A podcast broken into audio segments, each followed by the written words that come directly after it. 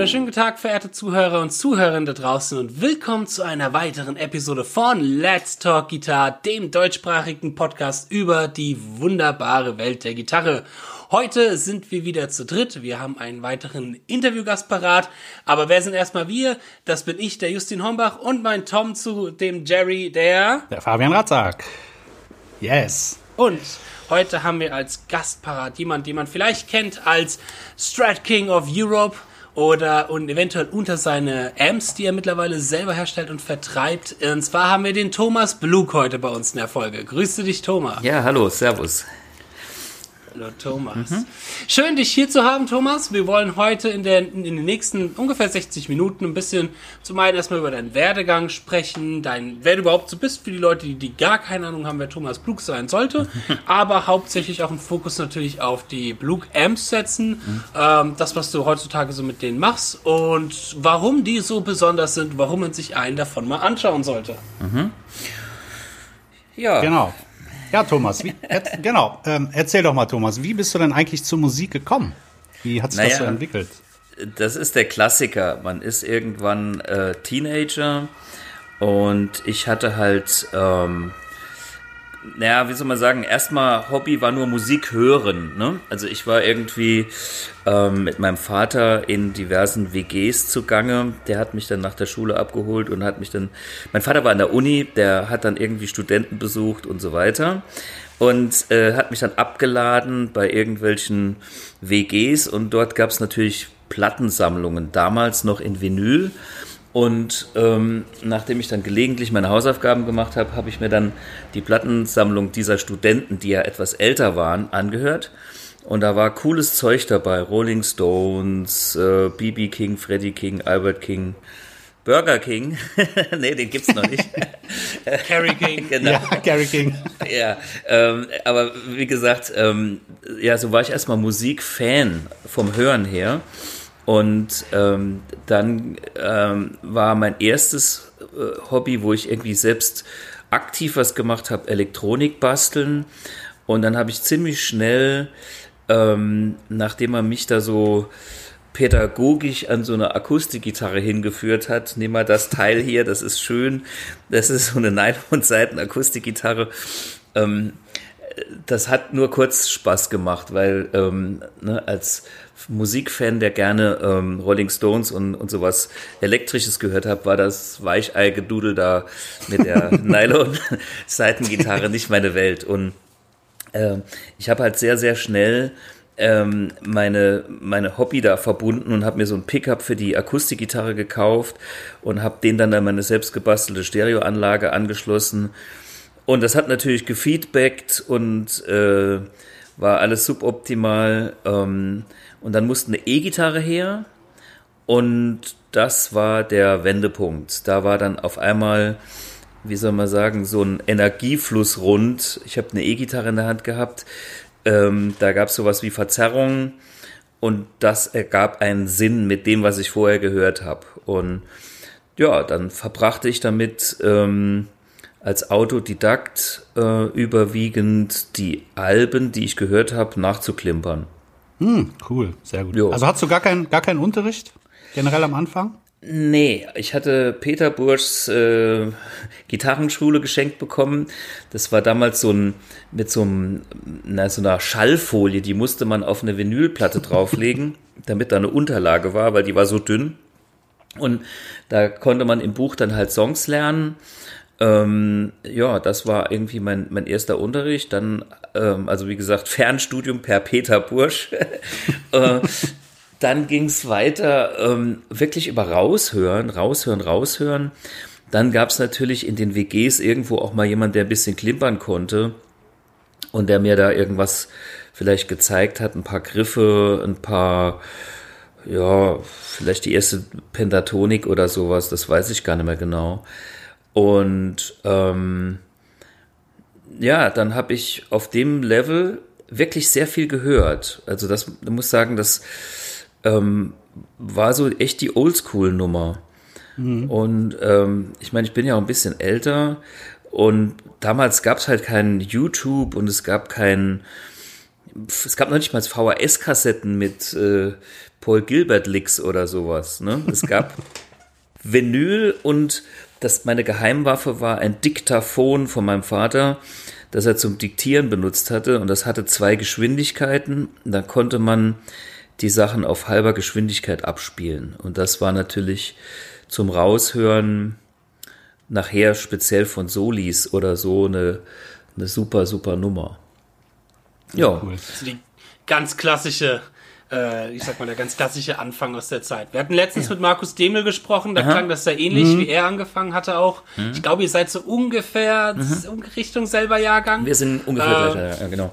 Ungefähr gleicher, mhm. genau. Aber es ist ja schön, ganz klassisch. Ja. Kommt direkt auch eine Frage in mir hoch, ja. die ich ganz gerne eigentlich immer mal stelle, wenn ich sowas höre. Mhm. Wie, was würdest du denn sagen, hat es denn für Vor- oder auch für Nachteile, ich sag mal, verglichen mit der heutigen Art und Weise, wie man das Instrument erlernt? äh, über YouTube und über diese, dieser schnelle Informationsfluss gegenüber dem viel raushören. Was würdest du sagen, ist da so ein bisschen ein Konflikt, der dabei entstehen kann oder hat beides seine großen Vor- und Nachteile? Es hat natürlich alles immer zwei Seiten, aber ich sag's mal so, der Vorteil liegt darin, dass du mehr eigenes generierst, weil du bist wirklich in deiner eigenen Welt mehr als äh, in der dieser, ähm, sagen wir mal, reizüberfluteten mhm. YouTube-Medienwelt, wo du auf einmal, keine Ahnung, 200 äh, Leaks und äh, 50 Versionen von einem Ding gezeigt kriegst und du musst gar nicht mehr denken. Dein mhm. eigenes Denken wird quasi, ähm, sagen wir mal, ich will nicht sagen lahmgelegt, aber das wird nicht gefördert. Und bei der Oldschool-Methode Ohrenspitzen und dann überlegen, wie könnte man denn sowas spielen, wirst, wird natürlich auch schon mal gleich Kreativität angeregt, weil ähm, du musst dir überlegen, wie du spielst. Fingersatz oder Lage oder äh, da hast du teilweise rumgerätselt. Beatles, da gab's Beatles-Bücher und diese Beatles-Bücher, die waren total falsch notiert, weil das waren irgendwelche Pianisten oder äh, Organisten oder was weiß ich, was für Studierte, die haben da Harmonien aufgemalt oder äh, aufgenotiert. Ähm, das war zwar harmonisch richtig, aber das hat der Mensch nie auf der Gitarre gespielt. Also weder ein Lennon noch ein Harrison noch irgendwer bei den Beatles. Ne? Und ähm, die Fingersätze, ähm, die hat man sich am besten, am besten einfach selbst rausgehört, weil das war Bullshit, was die, also es war harmonisch faktisch richtig, aber pragmatisch falsch. Und ich sage mal so, das ist der Vorteil, wenn du es halt selbst machen musst. Du wirst Pragmatiker und das hat mich mein ganzes Leben lang ähm, oder durch mein ganzes Leben gebracht. Also ich habe gelernt, wie ich Probleme lösen kann. Ähm, und das auch jetzt als Endbauer oder als ich muss mit irgendeiner musikalischen Situation klarkommen, die ich vorher nicht kannte. Und auf der anderen Seite jetzt mal, wenn man sich die moderne Welt anschaut, es ist natürlich schon gigantisch, welche Massen an Informationen bereitstehen. Ich bin ehrlich, ich bin mittlerweile auch so strack, dass ich einfach auf YouTube gehe und gucke mir irgendwas an, ähm, wissend, dass der eine es richtig macht äh, und der andere halt weniger. Aber du, ähm, wenn ich es nicht sofort im Kopf habe, ähm, ja, klicke ich da irgendwie äh, den und den an, wie er was erklärt und bin ganz schnell am Ziel. Ähm, also wie gesagt, ich denke halt, ähm, heutzutage hast du, ein, äh, sagen wir, die Masse äh, und die Bandbreite ist immens. Ähm, es, ich glaube, es werden einfach andere Hirnmuskeln trainiert. Ich will nicht sagen, was ist besser. Das ist einfach anders heute. Ja. Absolut. Zeiten haben sich komplett gedreht, würde ich mal sagen. Mhm. Alles, alles Vor- und Nachteile. Genau. Also ich meine, wenn man nochmal zurück, ein, ein Satz vielleicht noch dazu, wenn man nochmal zurückschaut zu den Helden und, und, und, und meinen Idolen, ähm, sagen wir mal so, die kommen ja alle aus der Zeit, ich habe vor allem viele Helden aus der britischen Szene, Blackmore, ähm, Peter Green, ähm, pff, also die, die Jungs, der ersten Rock-Generation, würde ich mal sagen. Also jetzt nicht Rockabilly und, und das Elvis-Zeug, dafür bin ich dann äh, nochmal eine andere Generation, aber so die, diese, diese Rockmusik von, von, keine Ahnung, 70 äh, oder von, von, von 67 bis Mitte 70er. Ähm, also ich habe 1980 so rum Gitarre angefangen, habe mich aber durch diese älteren Studenten in diesem Vintage-Rock aufgehalten. Ne? Und dann ähm, würde ich mal sagen, diese alten Helden hatten natürlich alle ihre eigenen Soundrezepte auch. So ein Brian May oder so, äh, der hat einen AC30 zum, zum, zum Singen gebracht, aber da war halt ein Rangemaster im Spiel und wenn man das nicht hatte, hast du mit deinem AC30 bei egal welcher Lautstärke einfach nie den Sound gehabt. Ne? Und ähm, diese Bastelabteilung und dieses, wie soll man sagen, vielleicht auch so eine Art von Anführungszeichen ähm, Equipment-Armut ähm, hat erfinderisch gemacht und das hat halt am Schluss auch Originale hervorgebracht. Und das mhm. ist, glaube ich, heute rum wiederum viel schwieriger, ein Original zu werden. Ähm, vor allem, wenn man halt so breit gefächert aufsaugt, weil äh, wo, ist, wo ist deine, deine erkennbare Wurzel? Ne? Frage. Und ähm, ja, das ist philosophisch, glaube ich, heute sagen wir, es ist die Kunst des sich Einschränkens schon wieder. Ne? Du musst dann bewusst sagen, nee, das mache ich nicht, das mache ich nicht, das mache ich auch nicht, weil ich bekennen, bin jetzt bekennender, keine Ahnung, äh, Heavy Blueser oder Metal Shredder oder Post-Punk, irgendwas, ne? damit man eine Kante hat, eine eigen, ein eigenes Gesicht und Ton und so weiter und, und nicht halt 280 verschiedene, ja. die alle toll sind. Ja, ne? ja ich glaube, es, es, ist gefährlich, dass man sehr schnell gesichtslos werden kann, ne? in dieser gerade ja, weil man, Generation. Ja, weil, weil man da würde ich gerne kurz reingehen, weil es ist eine interessante Frage und äh, es geht so ein bisschen weiter weg, als diese Farbe nicht geplant hatten, aber der liebe Nico Schliemann, mhm. der ja auch mal bei uns in der Sendung war, hatte letztens mhm. auch so einen sehr, sehr schönen Post auf Facebook geschrieben, wo es auch um darum ging, jetzt, ich sag mal, Post, also als, als Nachtrag von dem Versterben von Edwin Halen, mhm. also so ein bisschen, wo mhm. sind eigentlich die Helden und wo sind eigentlich die Individuen heutzutage in der heutigen Zeit? Und äh, auf der mhm. einen Seite gebe ich vollkommen recht, wenn es darum geht, sich selber auch irgendwann zu entscheiden, auch so ein bisschen ähm, auf der einen Seite für sich selber, was ist eigentlich die Richtung, die ich jetzt machen möchte, die ich liebe, wo ich auch irgendwie beibleiben möchte. Ich kenne das selber, ich habe mhm. Jazzgitarre studiert und in meinem Studium wollte ich das Chamäleon sein. Ich wollte alles machen. Ich wollte Funk genauso geil spielen, mhm. wie ich Bebop spiele, wie ich Metal Shredding spiele und habe gemerkt, das ist einfach zu viel. Das, da ist dann auch nichts, ja, nichts ja. wirklich eine Sache rausgekommen, die gut war. Ähm, nach dem Studium mhm. habe ich mich dann für dafür entschieden, okay, ich gehe jetzt den, den Shredding-Weg, den, den pädagogischen Shredding-Weg, sage ich mal, als meine mhm. Bestimmung so. Mhm.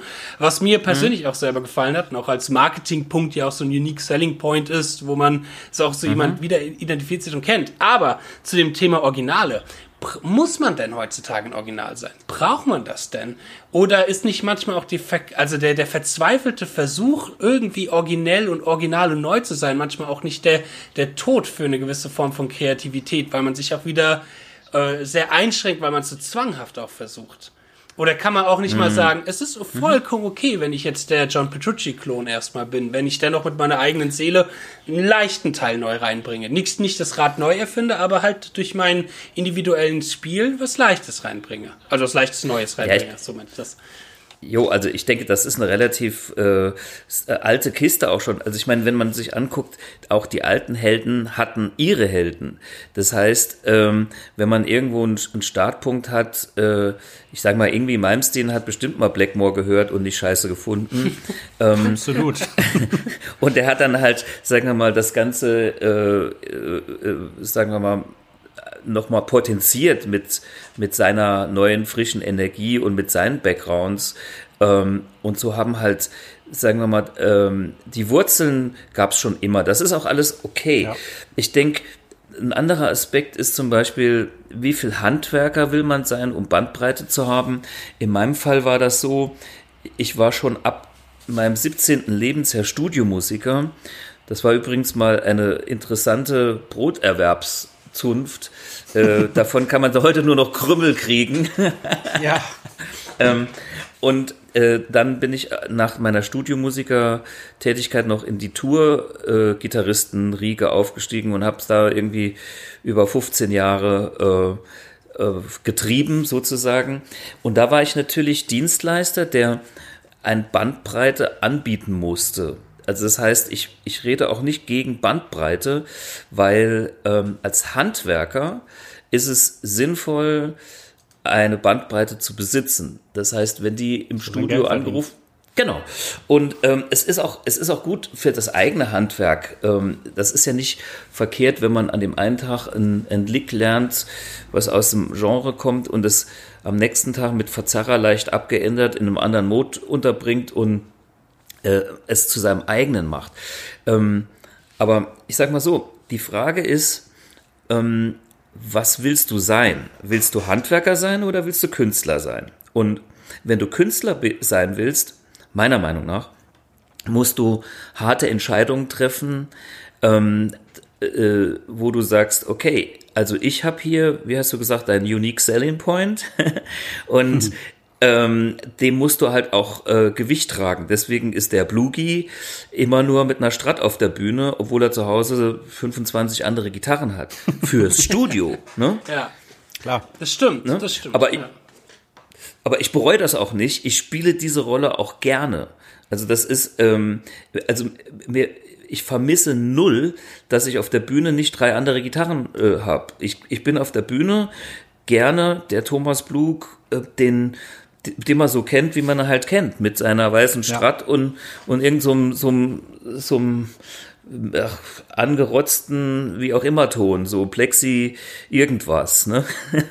und ähm, das ist mein Markenzeichen äh, und das versuche ich zu verfeinern. Ähm, gut, mittlerweile kann ich das quasi mit einer Sammlung alter Verstärker, neuer Verstärker, alter Gitarren und neuer Gitarren praktizieren ähm, und habe das auch so für mich, äh, sagen wir, erstmal mystifiziert, dann wieder entmystifiziert. Ähm, ähm, das sind alles so Prozesse und so Phasen, wo man durchgeht und das ist auch alles okay und geil. Auf der anderen Seite, komplett getrennt davon, habe ich natürlich auch so eine so eine, so eine ganz andere Welt laufen, wo ich sage, ich interessiere mich auch für Metal Sounds und äh, direkt ins Pult clean äh, und den Chorus, den ich live nie benutzt habe. Ne? Ähm, aber ähm, das, aber ich trenn's halt sehr stark. Das ist vielleicht der Punkt, ne? Mhm. Ja. Ist denn durch die, ähm, durch die Studiozeit auch dann der äh, Kontakt zu Tic-Tac-Toe entstanden? Das würde mich mal interessieren. Äh, ja, jein. Ich sag mal so, es ist ja, wie es immer ist, alles baut aufeinander auf. Das heißt, mhm. Ähm, du hast ein paar Studiojobs gespielt, dann bist du da weiterempfohlen worden, auf einmal hast du eine Tour gespielt, dann bist du von der einen Band zur anderen empfohlen worden als ich war immer der Feuerwehrmann. Also wenn irgendwie ein Gitarrist. Geil. Ja, ja, also es hat vor, also wenn es dann irgendwie knatscht zwischen Sänger und dem Solo-Gitarristen gab, brauchte man einen neuen Solo-Gitarristen und irgendwann äh, ja, fiel dann halt mein Name und äh, ich, ich habe halt eine Sache vielleicht äh, damals wirklich äh, gemacht. Ich konnte abliefern und zwar in einer Art und Weise, dass man hat mich heute angerufen und ich habe drei Tage später, äh, sagen wir mal, äh, mitschnittreife Darbietungen ähm, angeboten. Ne? Also ich bin, ich bin in viele Situationen sehr blitzschnell reingerutscht, wo, keine Ahnung, äh, Doppelbookings waren. Ich erinnere mich an, an äh, äh Ali Neander, ne, Rottgau Monitons, hm. der hat bei Edo Zanki gespielt und dann guckt er in den Kalender rein und sagt, ach scheiße, ich habe zwei Gigs am gleichen Tag, was machen wir da?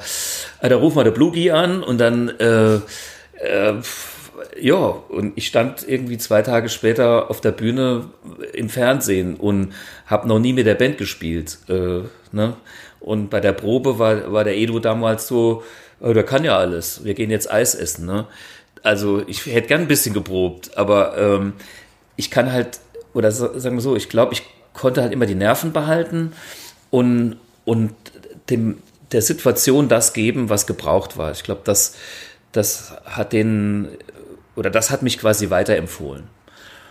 Und Tic-Tac-Toe kam zustande, das ist ja so eine, so eine Sache, da vor Tic-Tac-Toe war ich bei Purple Schulz, bei Purple Schulz war auch Wolf Simon, der Schlagzeuger, und Wolf Simon hatte auch mit mir ähm, meine eigene Musik schon ein bisschen äh, gemacht. Ähm, das war aber damals noch, nicht, noch gar nicht so stark. Ich hatte ihn mal im Studio zu meiner zweiten Soloplatte. Das heißt, wir waren irgendwie so ein Team. Und der Wolf hat mich da quasi mit zur Tic-Tac-Toe-Audition geschleppt. Und da waren halt auch noch ein paar andere, wie zum Beispiel Peter Fischer und, Ach. Ähm, Christ Der gute Peter. und Christoph Kemper als Keyboarder. Ah. Christoph Kemper als Keyboarder. Ach, krass. Und, ja, und sagen wir so, man sieht sich immer zweimal. Einmal als Musiker und dann auch wieder, egal, ne, lustig. Ne? Und ähm, ja, ich habe halt den Gitarristenjob gekriegt und ähm, die anderen halt nicht. Aber insofern, ähm, ja, der Christoph hat halt sein Ding gemacht. Äh, Geschichte kennt man ja, ne? Ja. Ja, schön. Sehr cool. Das ist ziemlich cool. Ja, und dann, mein, du hast ja dann eine Zeit lang, hast du erzählt, als Studio- und als Tour-Gitarrist äh, bist du um, durch die deutsche Gitarrenwelt gereist und durch die deutsche Musikerwelt. Ähm, und mhm. 2004 wurdest du dann zum Strat King of Europe, äh, ich sag mal, gekürt, geehrt. Bist jetzt quasi Sir yeah. Thomas Blug. Ähm, wie, ja. wie kam das zustande? Wie, wie wird man Strat King?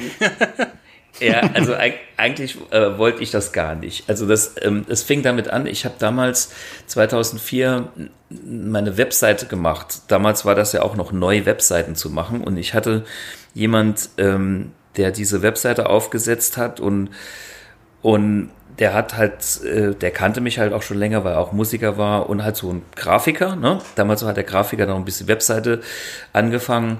Ähm, und dann hat er gesagt, du, da gibt's so einen Wettbewerb. Stratocaster, Fender macht da so einen Wettbewerb. Da, wenn, also da musst du mitmachen. Ne? Und ich so, oh, hör auf mit den scheiß Wettbewerben. Ich habe keinen Bock auf Wettbewerbe. Ich bin hm. zu alt für Wettbewerbe. Was ist denn das für ein Schwachsinn? Ne? Und ich habe so eine ganz komische Historie mit Wettbewerben als Teenager gehabt. Wir hatten eine Band und hatten mit der Band gewonnen und dann wurden wir nachträglich disqualifiziert oder also wo ich ich war einfach nur abgenervt irgendwie ein Wettbewerb, ne? So. Aber dann hat der zu mir gesagt, wenn du da nicht mich mitmachst, ne, dann mache ich ja die Webseite nicht fertig. Der hat also der wusste irgendwie, dass das was Wichtiges ist. Warum? Weil er halt vielleicht auch schon Marketing verstanden hatte. Das, also der war seiner Zeit da schon voraus und hat, hat halt gesagt, du machst das. Und ich erinnere mich, wir saßen im Café und es war der letzte Tag Abgabe. Man muss da irgendwie was einsenden, so eine Bewerbung und Musiktitel und was man so mit seiner Strat gespielt hat. Und der hat mich genötigt, das Ding im Briefkasten einzuschmeißen. So. Dann haben wir das halt irgendwie eingeschmissen und dann kam erstmal nix und irgendwie, keine Ahnung, drei, vier Wochen später kam dann halt irgendwas, aha, also äh, ich wäre da irgendwie mal in der Vorausscheidung mit drin. Ne? So, und das war ja europaweit. Ähm, das heißt, da war, war Fender Europe, also da war ja alles, äh, UK, Schweden, ähm, also Skandinavien, Frankreich, äh, Italien, ähm, bla bla bla, Deutschland, Polen, äh, ja, und aus irgendeinem unerklärlichen Grund bin ich dann äh, ausgewählt worden in die Finalistenrunde. Und diese Finalistenrunde traf sich in England an so einem sehr geilen englischen Schloss, Arundel Castle. Und es war, Markus Demmel war übrigens auch dabei. Wir waren zwei Deutsche. Ach. Ja, also Markus war da, ich war da und dann gab's halt Pontus Borg, hieß der aus Schweden, Oliver, Olivier, Franzose, ähm, Tier, also tierische Typen. Tierisch. Mhm. Also ich meine, weißt du, wenn Fender Europe irgendwelche Leute ausfällt, dann können sie schon aus, aus dem Vollen schöpfen. Ne? Also ähm, die waren technisch, glaube ich, alle besser wie ich. Also äh, ich habe mein Ding gemacht, die haben ihr Ding gemacht. Ähm, ja, und es war mir einfach eigentlich scheißegal, weil es war so windig, Sonne, Wolken. Wir, wir haben draußen auf so einer Bühne gespielt und es war ähm, mit Publikum. Die haben da so ein, so ein Publikum geladen gehabt. Da waren Paul Carrick und Band da und so eine Moderatorin, so ein hm. Bond-Girl. Also sie haben sich ja richtig Mühe gegeben. und ähm, ich, ich war damals mit meiner Freundin irgendwie unterwegs und wir haben uns dieses Castle angeguckt, sind irgendwie falsch rum reingelaufen, also vom Ausgang äh, rückwärts. Die anderen saßen im Zelt und haben Licks geübt und mir war das alles so scheißegal. Ich habe gedacht, das ist eh jetzt, was soll genau ich jetzt hier üben? Ne? Also, Die richtige Attitüde. Ich, das, ich glaube es, ich glaube es auch, ne? Weil bei Markus war es so, der, der ist, kam dann auf die Bühne und hat sein Ding gemacht und das war auch also geil oder so, aber der Windstoß hat seinen Hut, Hut weggeweht. Ähm, das war halt irgendwie vielleicht ein bisschen lustig. ähm, und ähm, und ich, also irgendwie, und ich, ich habe es halt einfach eiskalt da irgendwie eingetütet. Und ich hatte vielleicht noch einen anderen Vorteil, da wir alle über Fender-Amps spielen mussten. Ähm, und ich ein bisschen Ahnung von Sounddesign habe, habe ich mir einen mit 12er Speaker genommen und nicht diese Basement 410er, was ja auch okay ist, aber nicht mein Ding war, sondern ich wusste auch, welcher Amp ja, zu mir passt. Ähm, und, ne, und, und, und, und konnte dann halt irgendwie Anführungszeichen meinen Ton auch äh, zumindest halbwegs in Szene setzen.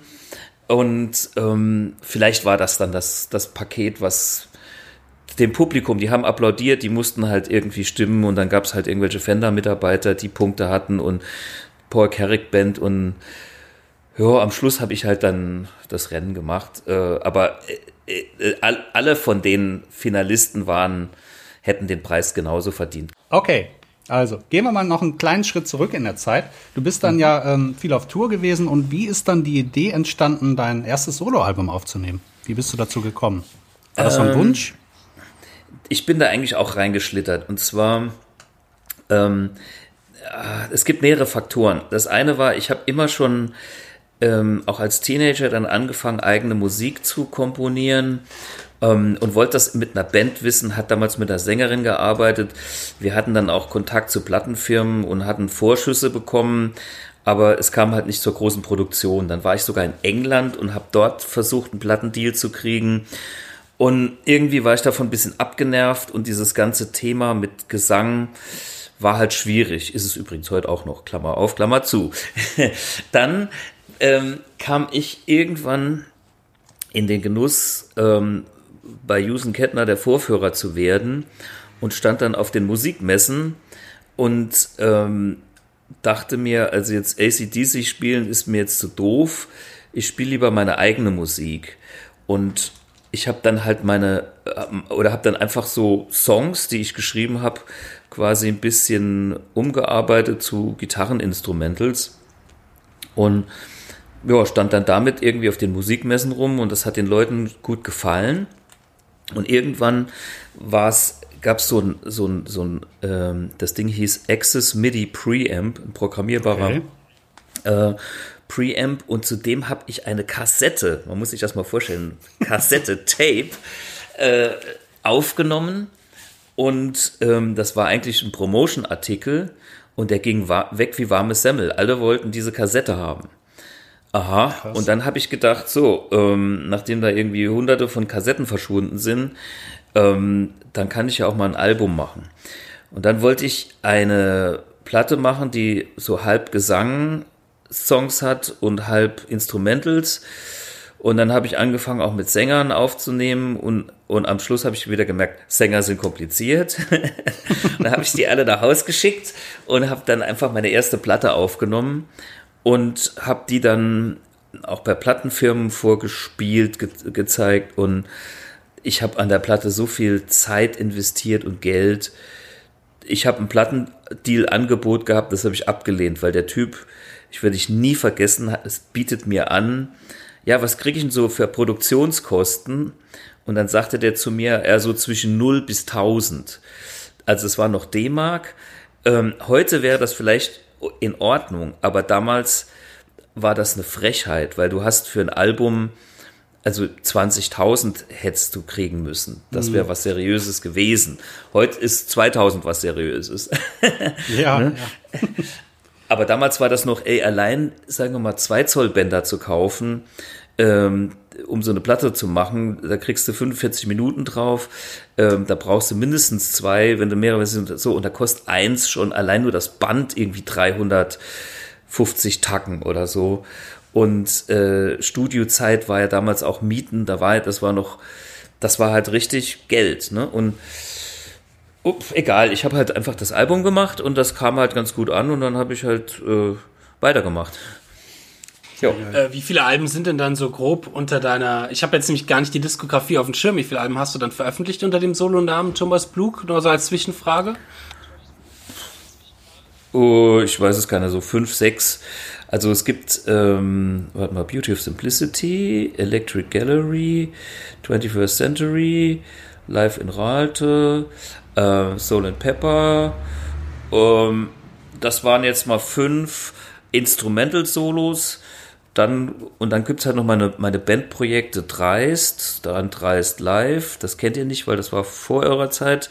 Hm. Ähm, dann gab's ähm, äh, oh, was weiß ich, das Ding mit dem Orchester, DVD, dann gab's zwei Hendrix, und noch eine Rockanarchie. Uh, ist schon, schon einiges, so, ja. Ordentlich. Schon einiges. Ja. Das, das, kann man sich, das kann man sich heute auch noch alles, ja. also ich habe mal kurz reingeguckt, bei Spotify kann man alles hören, aber kaufen, wenn man den mhm. Künstler noch ein bisschen supporten möchte, kann man das mhm. auch in den üblichen äh, iTunes, Amazon oder so, oder äh, gibt es Dinge, die jetzt schon mittlerweile aus sind, die es nicht mehr gibt für die, also zum Verkauf?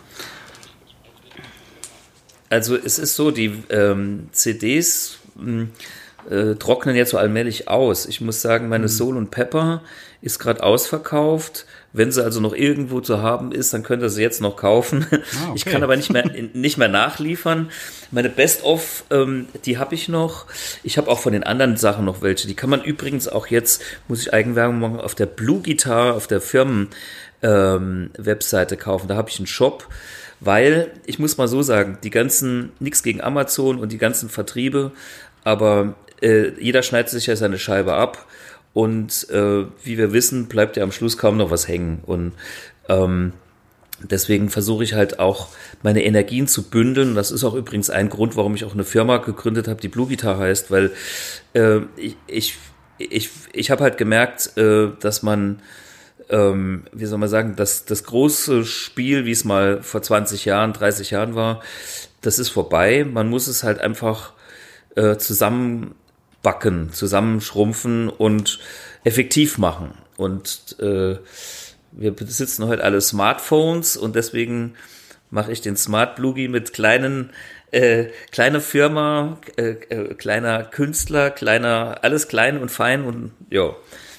äh, Multitasking. Das ist so mein Das, das ist auch eine super Überleitung zu jetzt eigentlich dem, ich sag mal, dem großen Punkt, wo ja. wir kommen wollten, nämlich die Blue Amps.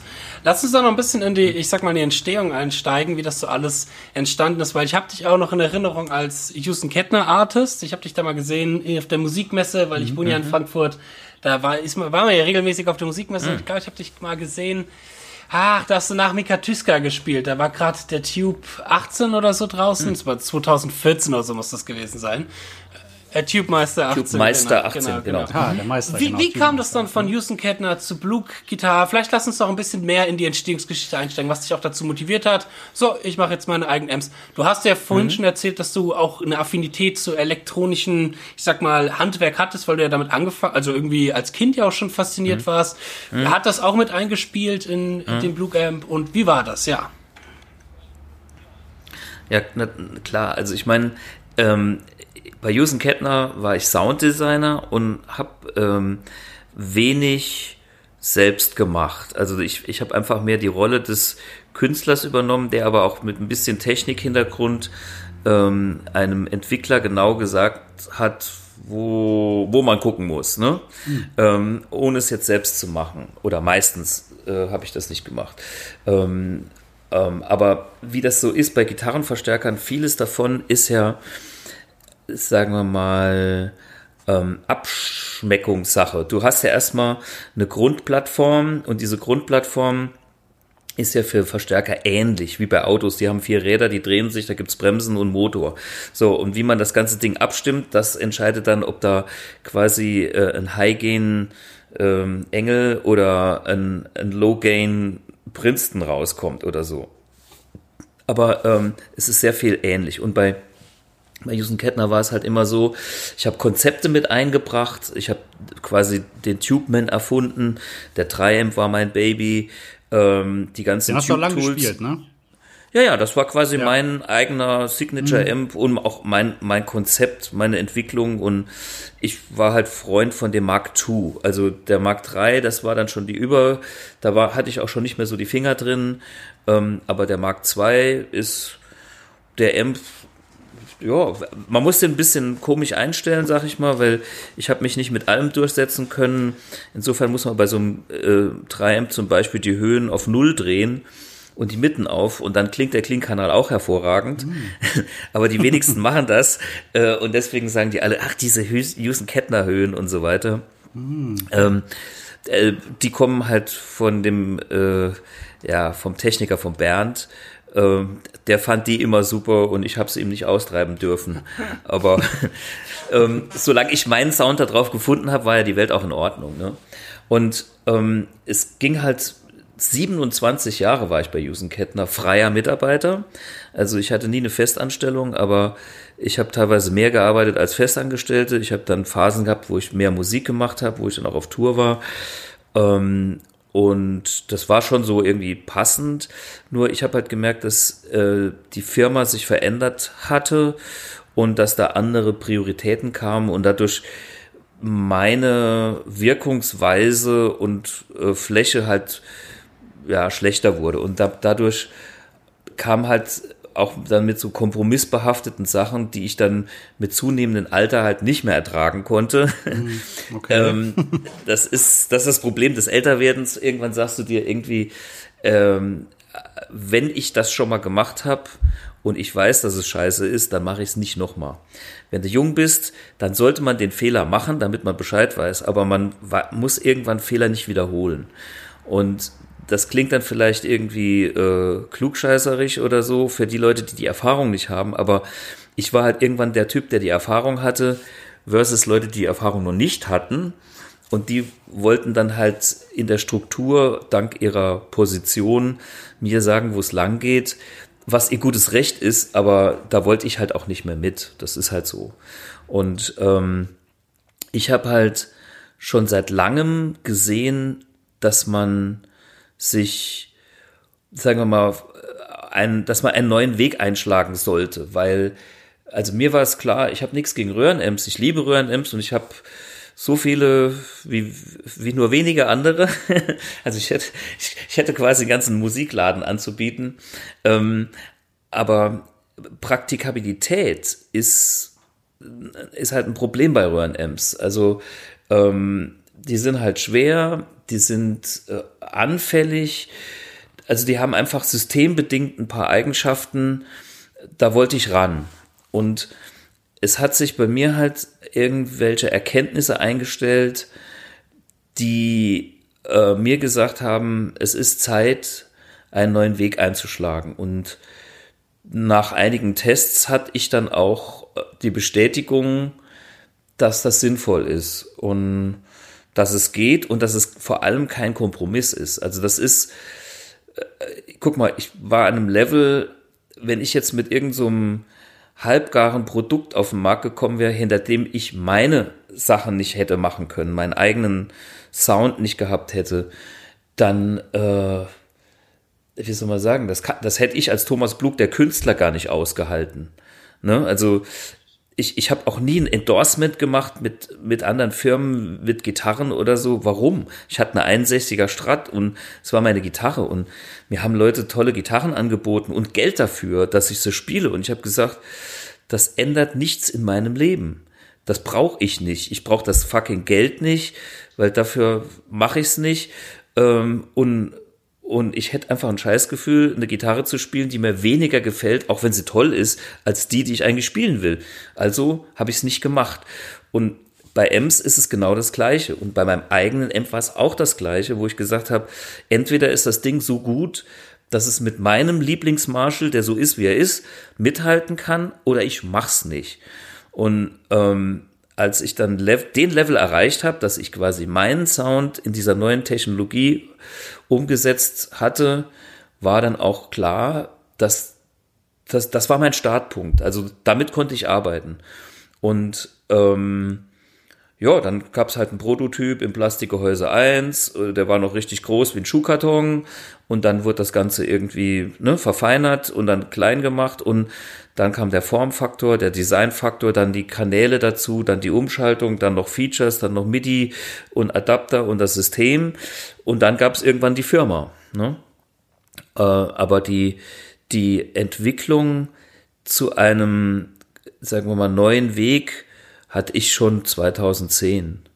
Ne? Also vor über, äh, oder schon, da war das schon, wie soll man sagen, nicht komplett fertig, aber ähm, die, ähm, das Konzept war klar. Ne?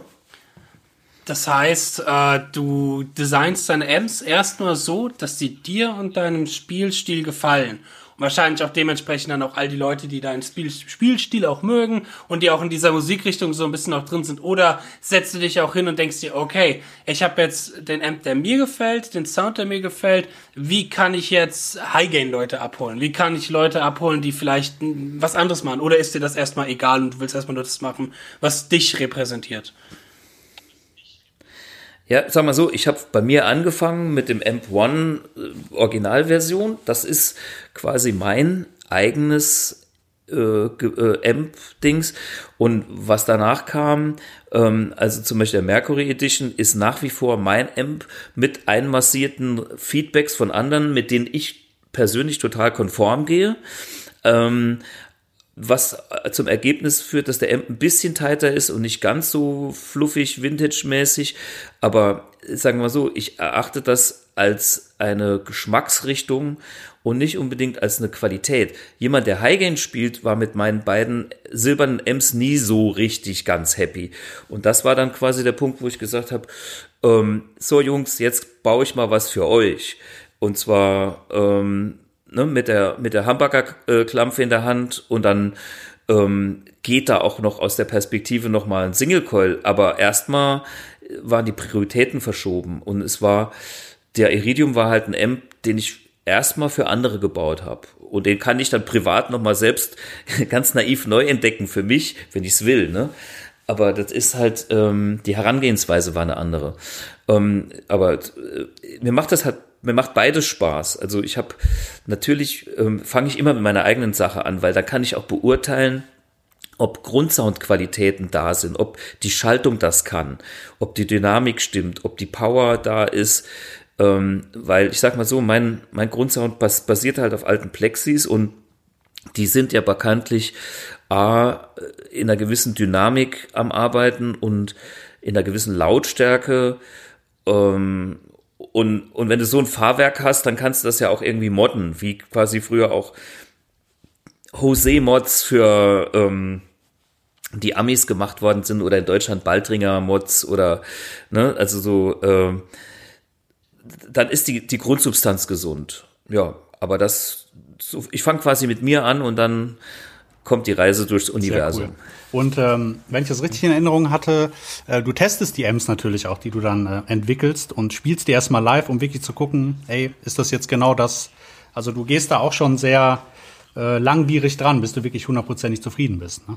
Das finde ich zum Beispiel sehr Ja, gut. absolut, weil ähm, ich, ich, ich sag mal so, was du im Wohnzimmer hörst, ist das eine.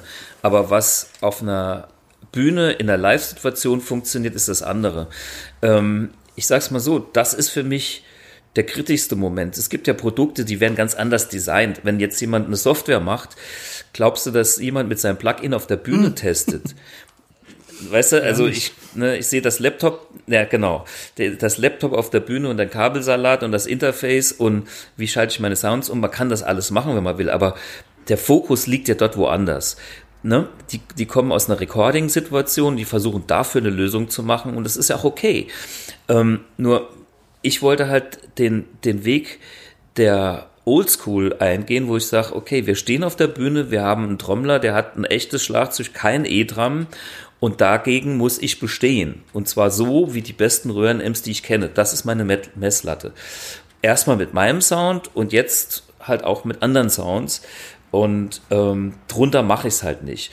Ähm, und ich glaube, so ähm, das Ganze muss man auch fühlen. Wenn man auf der Bühne steht, ist das sowas Entscheidendes, wie sich Amp in der Band anfühlt. Ist der jetzt irgendwie, äh, hat man da irgendwie was in der Hand oder ist der, äh, ist das irgendwie eine weiche äh, oberreife Tomate, ne? die, die, wo man keinen Grip dran kriegt, wo, ne? wo das, das Spielgefühl nicht, nicht stimmt. Und ich habe Gigs schon immer gespielt mit meinen Prototypen. Und ich spiele auch gelegentlich mal, das mache ich heute seltener, aber auch mal fremde M's. Ich habe auch schon auf Bühnen gestanden, da war irgendwie was von einer ganz anderen Marke. Dann zerreißen sich die Leute sich irgendwie das Maul, weil was spielst du denn da und so. Das ist, interessiert mich einfach mal, wie macht's denn Amp XY in der Finde ich aber gut, ne? Dann hält man ja die Ohren auch so ein bisschen offen. Ja. Ja, ich meine, äh, ich finde das total spannend, von anderen zu lernen, aber auch dann die Erfahrung selbst zu machen. Ich meine, weißt du, äh, wenn du immer nur Beifahrer bist im Auto, weißt du halt nicht, ob das Auto dir gefällt. Ne? Ich meine, äh, wenn du dann selber aufs Gaspedal trittst, merkst du halt, wo was kommt und wo was nicht kommt. Und das ist beim Gitarrenamp ja genau ja, das gleiche. Das ist sehr wichtig, glaube ich, immer auch soundmäßig offen zu sein. Ich kann mich auch noch erinnern, wie ich dich dann nochmal auf der Musikmesse gesehen habe, 2018. Da hast du, glaube ich, einen Workshop zum Thema Sounds gehalten mhm. und hast auf einmal das Precision Drive ausgepackt mhm. äh, von, was ja eigentlich man kennt als das Gent Pedal von Micha Mensur für den mhm. High Gain Sound. Mhm. Und das hat mich auch erstmal überrascht. So, oh, Thomas mhm. Blug, der eigentlich der Bluesrocker so ist, packt auf einmal das Precision Drive drauf. Das hat er auch gezeigt, okay, man muss sich auch mhm. informieren und weiterentwickeln, gucken, was gibt's da und wie kann ich das eventuell auch für meinen eigenen Sound verwenden, wenn das funktioniert. Genau, das ist. Natürlich. Guck mal, das Precision Drive ist für mich eine ganz geile Kiste, weil das Precision Drive kombiniert den Tube Screamer mit dem Low Cut mhm. und ähm, bringt das Ganze auf den Next Level. Und es ist eigentlich ein, ein, ein wunderbares Beispiel für wie sich Sounddesign über die letzten Jahrzehnte geändert hat. Wenn du, wenn du diesen Low-Cut im Precision Drive mit dem Tight-Regler beim Friedman vergleichst oder so, die machen alle äh, eine ähnliche Kiste, aber es geht immer nur um eins. Aufräumen im Bassbereich und dann wiederum, ähm, sagen wir mal, passend dazu mitten Höhen irgendwo hinzuschieben. Deswegen haben die halt diese Regler. Ähm, und ja, das Gain anzupassen, ähm, da ist halt einfach was passiert. Und ähm, wie soll man sagen, auch wenn ich es privat nicht nutze, ist das aber was, wo ich dann sagen kann, davor, also A, finde ich es faszinierend. Also ich, ich liebe alle Sounds. Das, also, ne, ich, äh, was manche nicht wissen, ich war auch mal Produzent und ich habe, ich war auch mal Keyboarder in der Band für ein halbes Jahr ohne Gitarre. Hm, ist ja ne? Ähm, Ne? Also äh, ich habe das dann dankend irgendwann nochmal abgelehnt, aber ähm, ähm, Sounds interessieren mich. Ne? Ich kann, ich habe Filmmusiken komponiert und Sounds, egal, von Metal bis egal was. Ne? Äh, je oller, desto doller. Aber ich habe trotzdem meinen eigenen Grundsound. Ne? Das ist, ähm, das, das behüte ich mir auch. Der Thomas Blug hat auf einer Soloscheibe nicht 38 Sounds, die sind wenn nur Rhythmus-Sounds und auf halber Lautstärke. Seine Stimme ist seine Stimme und das wird halt irgendwie da bleiben, wo ich auch Super. bin, weil äh, sonst. Das ist dein Charakter auch. Sonst, ne? sonst, genau, sonst, sonst bin ich ja nicht mehr ich. Ne? ne? Also, also ich als Schauspieler, der eine andere Sache hat, das gibt's auch als Studiomusiker. Ich, ich habe Fake Jazz spielen müssen, äh, sage ich mal, weil ich kein Jazz spielen kann. Äh, das klingt dann so wie, ähm, keine Ahnung, Pseudo-Lerikalten oder was weiß ich, Joe Pass.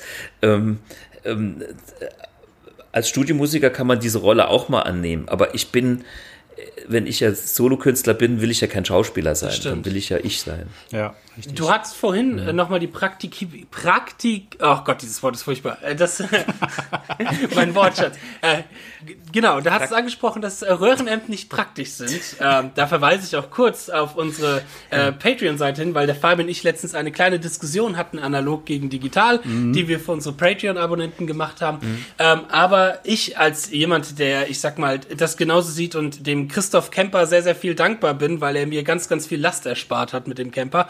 Ähm, würde sagen, du hast mhm. vorhin was mhm. von einem äh, Amp Smart erzählt. Das klang so ein bisschen nach Handy-Technologie oder sowas. Bin ich da auf dem richtigen Kurs? Was ist das? Mhm. Erzähl doch mal darüber. Ja, also sagen wir so, mein, mein Gedankengang war damals zu sagen, es muss smartere Amps geben als ähm, als, als die Röhren-Ems. Und äh, wenn man sich jetzt mal zurück äh, äh, beamt ins Jahr 2010, ähm, wo ich quasi schon mit meinem M1-Prototypen unterwegs war. 2014 habe ich die Firma gegründet, 2015 gab es die Ems, aber 2010 habe ich ja schon an meinem Projekt gearbeitet. Und ähm, das war auch so die Zeit, wo, ähm, wann kam das iPhone raus? Wisst ihr das uh. noch? 2000. Das war auch irgendwie so um den Dreh rum. Da hat man 9 rum, glaube ich. Ich habe letztens auch die Präsentation von ne? Steve Jobs gesehen, Siehste? die wirklich gut ist. Ne? Wo, genau, die fand ich auch super, wo der gesagt hat, Jungs, ich habe genau. Apple hat drei neue Produkte, nämlich ein ja. Telefon, was ein MP3-Player mit einem riesen Display neues, und was war das äh, dritte neues noch? Betriebssystem. Taschenrechner. Also ja. neuer ja, Internetzugang. Genau. Ja, äh, ne, also irgendwie so, so und und ich sage mal so, in diesem Zeitgeist ähm, und in diesem Geist auch von dem, das hat mich auch beflügelt, weil ähm, man, dass man einfach Sachen anders machen kann, dass man halt eben nicht diese ganzen Knöpfe dran haben muss, wie an der Fernbedienung vom Videorekorder. und, ähm, und dass das zum Beispiel neu strukturiert wird, wie zum Beispiel Apps auf dem iPhone oder auf dem Smartphone heute. Das hat ja einfach einen Industriestandard gesetzt. Und dass man da auch mal so radikal rangeht und sagt, ich habe jetzt nicht mehr irgendwie die ganzen Knöpfe da, wo sie früher waren, sondern ähm, ich, ich kenne die Puzzlestückchen, aber ich baue das Bild neu zusammen. Und ähm, an der Ecke bin ich ähm, natürlich, wie soll man das, das meine ich mit smart. Man muss, man, ich habe nichts gegen Oldtimer, ich habe nichts gegen Röhrenems ähm, und, und, und der Geruch von dem alten Elektronikzeug ist wie der Geruch von alten Ölautos. Ne? Mein, mein Uropa hatte einen Mercedes und und ich weiß heute noch, wie, wie es gerochen hat, als ich Kind war in dieser Garage mit dem geilen Öl. ne? Und so, so, so riecht auch 60er Jahre Elektronik nach irgendwas. Aber mein Smartphone halt nicht mehr. Und ähm, wenn man sich mal die, die Welt von heute anschaut, ist, ich bin Fan von dem Smartphone, weil ne, ich kann mit euch skypen, ich kann telefonieren, ich kann E-Mails verschicken, ich kann Videos gucken, ich kann, äh, ich benutze kaum noch einen Laptop. Also es ist, das, das finde ich tierisch, Praktisch, was ja. da heute geht. Ja, äh, ich mache da meine Vide ich mache Videos, ich mache Audioaufnahmen. Äh, ey, ein Traum. Ne? Also irgendwie so. Und dieser Geist, das war das Ding, was mich angetrieben hat zu sagen, also ich will diese Qualität der Röhren-Ems ähm, nicht verlieren, aber ich will sie in das neue Format bringen. Und das ist einfach der Grund, warum ich auf Analogtechnik schwöre, ähm, weil die alten Röhren-Ems halt analog sind und alles, was digital ist, ist per se einer, zwei oder noch mehr Wandlungen unterlegen. Das kann auch immer besser werden, aber das ist per se ein Problem. Und es gibt per se in der Digitaltechnik auch Grenzen, mit der die Digitaltechniker sich rumschlagen müssen, die in der Analogtechnik gar nicht da sind. Mhm. Und das sind Sachen, die zum Beispiel die Obertonentwicklung betreffen, die ist analog einfach grenzenlos. Also, oder sagen wir, ja, die ist grenzenlos. Also bis hin zum Hochfrequenzsender. Aber das geht digital nicht. Auch dort werden immer die Bandbreiten größer, aber es ist immer eine Entwicklung in die Richtung ähm, und vielleicht gibt es in 20 Jahren Digital-Ems, wo ich sagen muss, dann vielleicht, so Freunde, jetzt höre ich es auch nicht mehr oder ich spüre es nicht mehr, aber im Moment bin ich immer noch an dem Punkt, wo ich sage, mich hat, haut, haut ein Digital-Amp noch nicht um. Auch wenn sie toll klingen, sie fühlen sich anders an. Ja.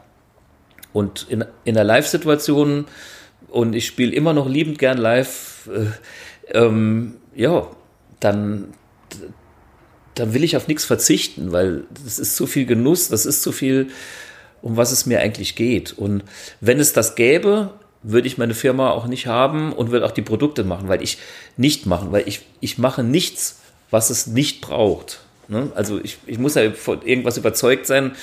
Mir geht es da auch nicht, nie um Kohle, sondern mir geht es einfach nur darum, ich bin davon wirklich überzeugt, dass die Welt so eine Scheiße braucht, die ich da mache. Sehr geil. Ja. Und ähm, ist da dadurch jetzt auch die Idee von dem sogenannten MX, der jetzt in der Entwicklung ist, auch entstanden? dass du es halt noch weiterführst? Ja. Natürlich, klar. Ich meine, im Prinzip ist, ist es so, der MP1 ist, ist der erste Schritt zu sagen, ich pack mal Anführungszeichen Röhren in, in Schuhkarton und, ähm, und baue ihn als Pedal. Das hat dann auch ziemlich lang gedauert, bis die Leute verstanden haben, dass das ernst zu nehmen ist, weil es sieht ja erstmal nicht aus, als darf man das ernst nehmen. Aber mittlerweile gibt es ja dann doch auch ein paar User, die, denen man dann das auch abnimmt. Äh, zumal die das auch alle nicht geschenkt bekommen haben. Also ich bin so klein als Firma, dass ich kein Geld habe, um da irgendwelche Marketing-Spielchen zu treiben sondern äh, die Jennifer Betten hat ihren Amp gekauft, der Uli Roth hat fünf gekauft. Krass. Also ich rede wirklich von. Der braucht fünf, ne? weil er so laut spielt. Äh, Ach, Uli. Ja, ja, da hätte ich eigene Storys zu erzählen. Der, der Uli hat, hat mich irgendwann mal angerufen und hat gesagt, ja, ich war da in Italien und also was, das erste Set klingt super, aber im zweiten Set wird der Sound so ein bisschen matschig. Und da habe ich gesagt, Uli, was hast du denn gemacht? Ah ja, ähm, er hat so eine 4x12er Box da stehen gehabt, da waren hinten zwei Eingänge, da hat er die linke Hälfte mit einem Amp1 und die rechte Hälfte mit einem Amp1 betrieben. Und der spielt Clean-Kanal und alles auf 10, ne? ähm, dann, und dann habe ich gesagt, ähm, jo, das kenne ich auch. Das war kurz vorm Lautsprechersterben, weil wenn die Dinger so warm werden, verlieren die nämlich an Wirkungsgrad, dann werden die Lautsprecher matschig. Ne? Ähm, insofern kann man sich vorstellen, wie laut der Mensch spielt. Mein Aber ich habe dann übrigens im Uli mal einen M1 getuned auf 230 Watt. Also es gibt ja, ähm, für Uli ist halt Sound auch Lautstärke, weil ähm, der Uli bewegt Luftmoleküle und das fühlt sich für den großartig an. Und das können auch alte Röhren-Ems. Und ähm, ich habe es jetzt bewusst nicht in die Serie eingebaut, aber ich habe dem Uli so ein Amp gebaut, um ihm zu zeigen, dass ich das auch kann, könnte oder so. Ne? Aber ich sag mal so, bei also bei 100 Röhrenwatt hört es dann bei mir auf. Ähm, der M1 macht auch 100 Röhrenwatt, der macht mehr als 100 Watt, der macht 150, 180 sogar peakmäßig. Ähm, aber ähm, wer braucht das? Also, ne, das ist halt die Frage. Ähm, eine 100 Watt Röhrenamp ja. ist schon genug. Das Erste, was man immer hört, leiser. Gitarre leiser. genau. Ja, schön. Jo. Und deswegen, und deswegen habe ich zum Beispiel auch einen Power-Sog in meinem Amp drin. Das braucht eigentlich kein Mensch, aber ich kann beweisen, dass meine Endstufe, dass ich kann ja den Hals abdrehen wie beim Röhrenamp und das passiert das gleiche wie beim Röhrenamp. Ne, das Power-Sog in, in, in so einer Kiste, das gibt es eigentlich auch nicht. Aber bla bla bla, da gibt es halt viele Aspekte, die, die das, das, das Ding halt machen, so wie ein Röhrenamp ähm, halt funktioniert. Aber der, der, Fabian hat ja gefragt, was der MX ist, ne? Und das ist ja eigentlich basierend auf dem, auf der, auf dem ersten Level nach dem Motto, wir sind jetzt da, wo Röhrenamps sind, ähm, ist mir dann irgendwann aufgefallen, ach, man kann es ja noch weiter äh, treiben. Die, die Amp-1s, so wie sie jetzt sind, die können halt ein paar Amps ein bisschen nachmachen. Manche trifft man ganz gut, andere halt nicht. Und dann kommen halt immer wieder so die Aussagen, ja, also äh, nicht so richtig, weil äh, und und, und dann verbringe ich manchmal ein paar Minuten damit und stelle mal den, den Amp so ein, wie, wie ich denke, dass der das Ding einstellen müsste, damit es so klingt, wie, wie man es hören will. Oder eine spezielle Person oder ne, eine, ne? Und siehe dann, oh, interessant, ah, jetzt ist das, jetzt klingt ja gut, ne?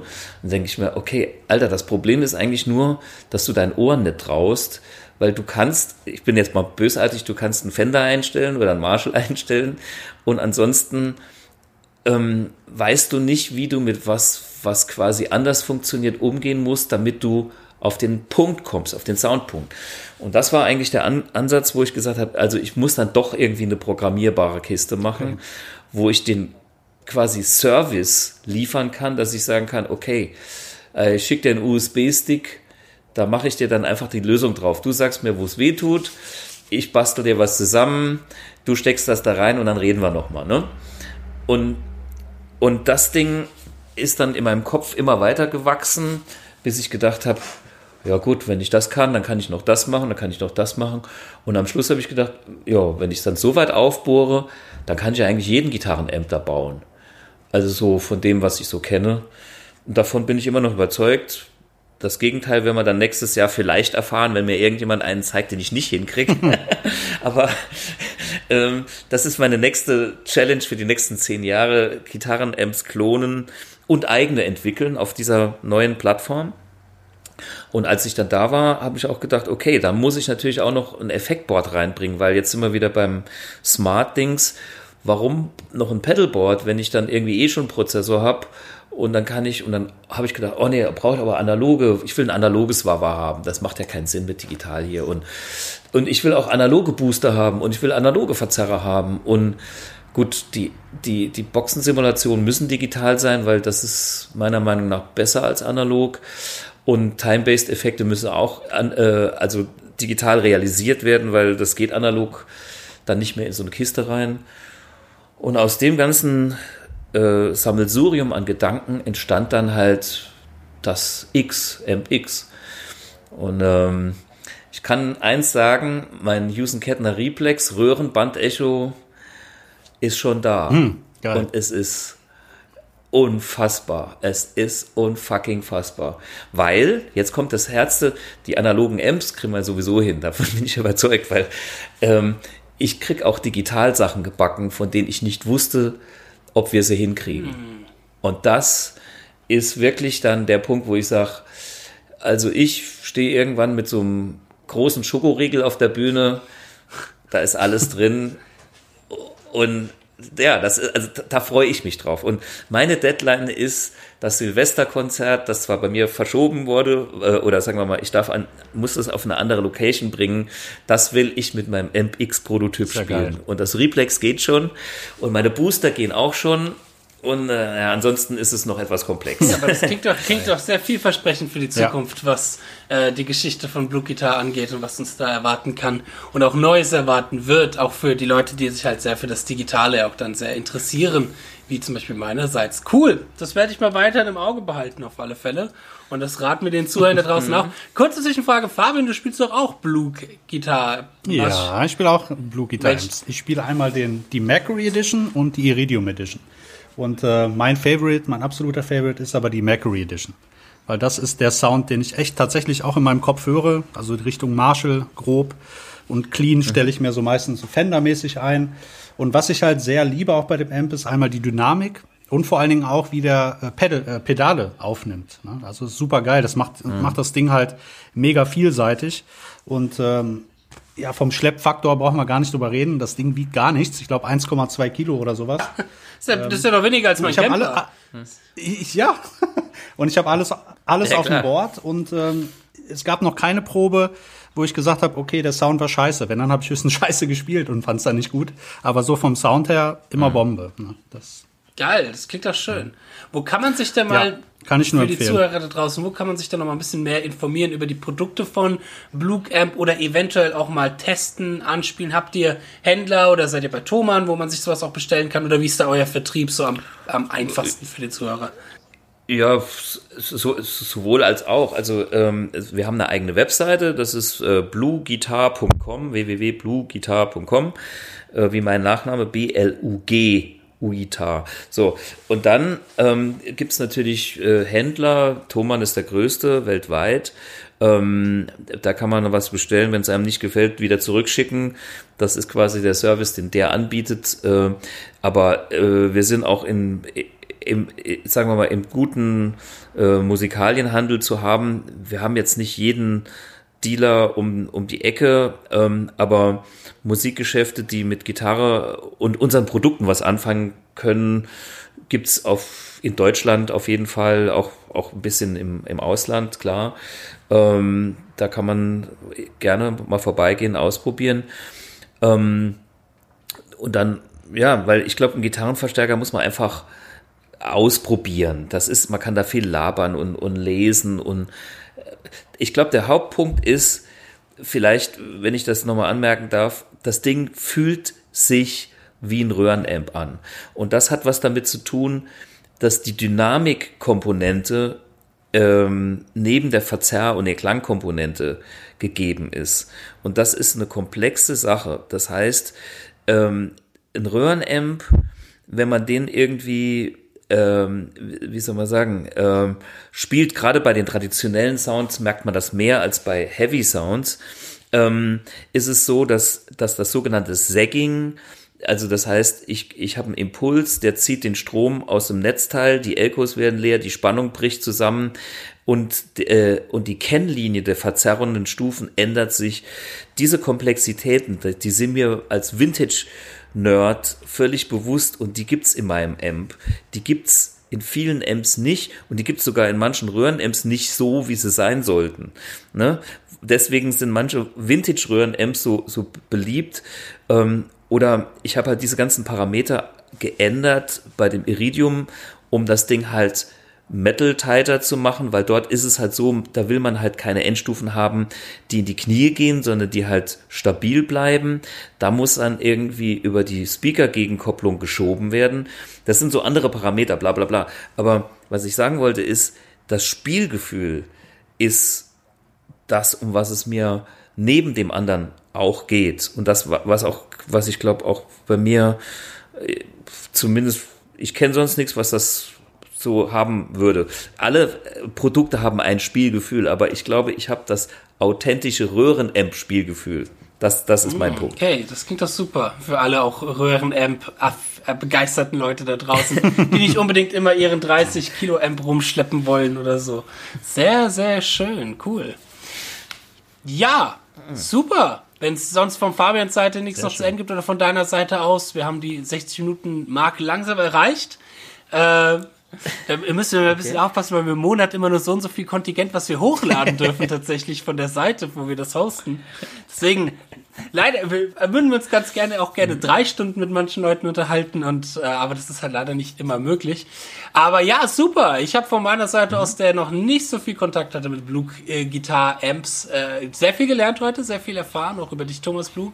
Ja, musst ja direkt einen kaufen. Da muss ich mir direkt jetzt einen holen. Also direkt bestellen. Direkt, direkt Profilen mit dem Camper und.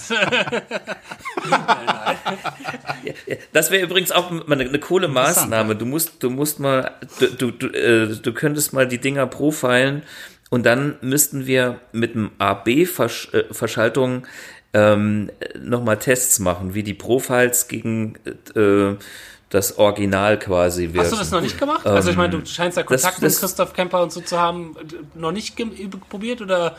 Ja, ja, ich habe ich habe ich hab, ich hab schon ähm, original von meinen Marshalls einige geprofilt damals. Äh, ich glaube, ich habe einen der ersten Profiler schon gehabt. Da war der noch ein Prototyp. Ich habe übrigens auch mit Christoph damals ähm, mehr Kontakt gehabt und habe ihm auch Sachen gesagt, auf die er aufpassen soll, wenn er seinen Profiler macht. Da gab es das noch gar nicht. Also wir kennen uns und wir, wir schätzen uns beide auch. Ne? Ähm, und ich muss sagen, das ist ein genialer Mensch mit, mit seinem Ansatz ähm, super. Ich, ich koche meine Suppe, er kocht seine Suppe. Wir waren übrigens auch schon zusammen auf, als Musiker auf der Bühne, muss ich noch kurz loswerden, vor zwei Jahren oder letztes Jahr in Nashville. Okay. Ich glaube, es war letztes Jahr. Und zwar hab, hatte ich aus Versehen eine Country Lady berühmt gemacht, weil ich mit meinem iPhone irgendwie eine, eine ältere Dame aufgenommen habe, die mein Amp ausprobiert gehabt hat und die hat alles an die Wand gespielt. Natürlich Nashville Country, Country Pickerin. Ja. Paula Joe Taylor, für die, die ah, ich habe das Video wollen. gesehen. Ja, ja. So, und ich, cool.